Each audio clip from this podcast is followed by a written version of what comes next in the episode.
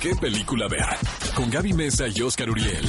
El podcast. Por supuesto tenemos las noticias de esta semana y bueno, qué actividad en el Festival Internacional de Cine de Cannes. Se presentó la película de Quentin Tarantino, Once Upon a Time in Hollywood. Mucha expectativa alrededor de este proyecto, principalmente porque, mira, el encaso que se carga la película, que vistió las escaleras del palais, Leonardo DiCaprio, Brad Pitt, Margot Robbie, evidentemente Quentin Tarantino, quien es uno de los realizadores consentidos de ese festival. Se dice que es un hijo adoptado, ¿no? De Thierry Fremont y de Jill Jacob, quienes son los programadores y las personas encargadas de hacer este festival. Muchas noticias, pero una que no nos sorprende es que Pedro Almodóvar presentó su película en el festival, quien también es un personaje habitual dentro de la programación, ha sido presidente del jurado, ha presentado películas fuera de competencia, en competencia también. Me da la impresión, Gaby, que Almodóvar hace sus películas incluso pensando en llegar al Festival de Cannes. O sea, sea, planeados así festival los zonas. Totalmente, como González Iñárritu, como ya ese tipo de autores. Pero en un modo pretencioso lo dices tú o en Pues un- sí,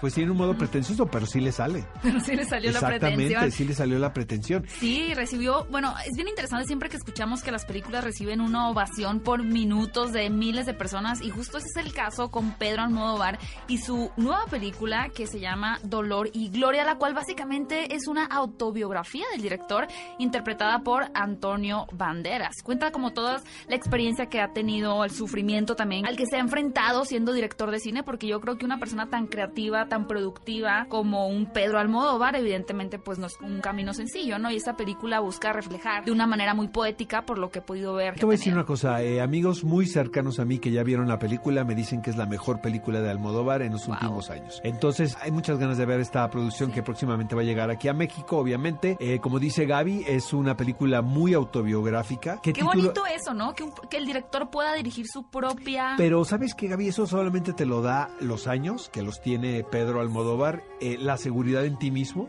que supongo que también la tiene. Sí, ¿no? puede Después de- exponerte. después de tanto éxito y de fracaso, que sobre todo los Sobre todo los fracasos son muy formativos. Entonces, Claro. eh, exponerte y, y abrirte, ¿no? Y, y- Al mundo, y literal. ser honesto.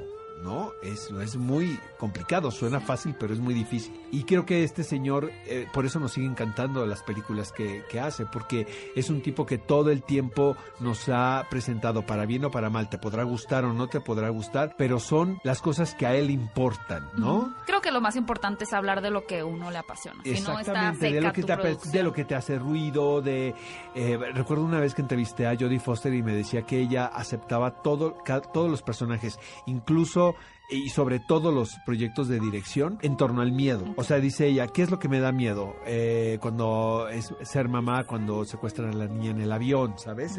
O sea, como que todo, todo lo contextualiza a su vida, pero a partir del miedo, qué es lo que te da miedo y sobre todo qué es lo que quieres dejar de temer. Como una terapia, como un proceso Pues sí, terapéutico. no debería ser también como una terapia, porque qué culpa tenemos los espectadores, ¿verdad? Pero hay gente que, que lo hace de esa manera. Entonces, eh, qué ganas de ver esta película. En cuanto la veamos, les vamos a comentar. Una de las noticias más comentadas fue el anuncio por parte de la compañía de DC Comics de que el nuevo Batman, porque por si no lo saben, ya el señor Ben Affleck no va a ser Batman, ya dejó el proyecto, nunca estuvo muy contento que digamos, entonces se alejó de la película en individual de Batman, así que el candidato ya casi 100% asegurado que dará vida al hombre murciélago es Robert Pattinson, a quien muchas personas recuerdan por la franquicia de Twilight. Edward Cullen. Edward, el Pero te- vampiro brillante. Te voy a decir una cosa, en lo personal me parece una elección sensacional. Es una muy buena Creo elección. que desde mi punto de vista, porque ahorita van a venir los haters, haters vengan a mí, me parece que es un gran actor. Oscar.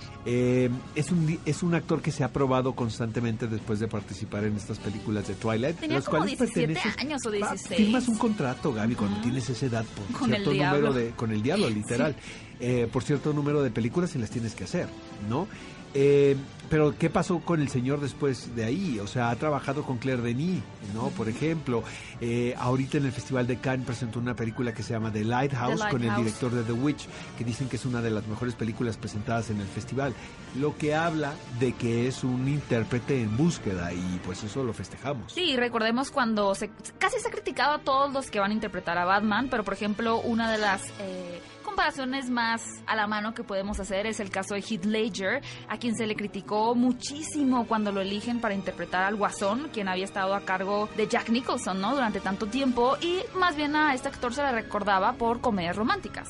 ¿Y qué Y pasó? bueno, ¿qué pasó? Que es, yo creo que hasta el momento, el mejor Le villano. entregaron un Oscar, así de Sí, sencillo. Exactamente. Oigan, pues muy pronto tendremos en las salas de cine la película de Toy Story 4 y no creemos ser los únicos que de pronto sentimos este ambiente como de por qué, ¿no? ¿Por qué la ¿Es que necesidad? la tercera cerraba el ciclo según yo o dónde me perdí? Sí, yo volví a, la acabo de ver otra vez, está en algunas plataformas digitales y, y volví a llorar con el final de la tercera, es muy la emotivo. tercera es buenísima, es mi favorita. Fíjense, más adelante voy a platicarles esta experiencia, pero tuve la oportunidad de ver más o menos 30 minutos de la cuarta entrega de Toy Story y la verdad sí me gustó mucho lo que vi, se ve que va a ser una película súper divertida, pero aún así como que siempre queda la duda de, bueno, si Pixar es una empresa con tanta creatividad, con tantas personas llenas de talento, ¿por qué enfocar ese talento a crear secuelas en lugar de nuevas cintas originales?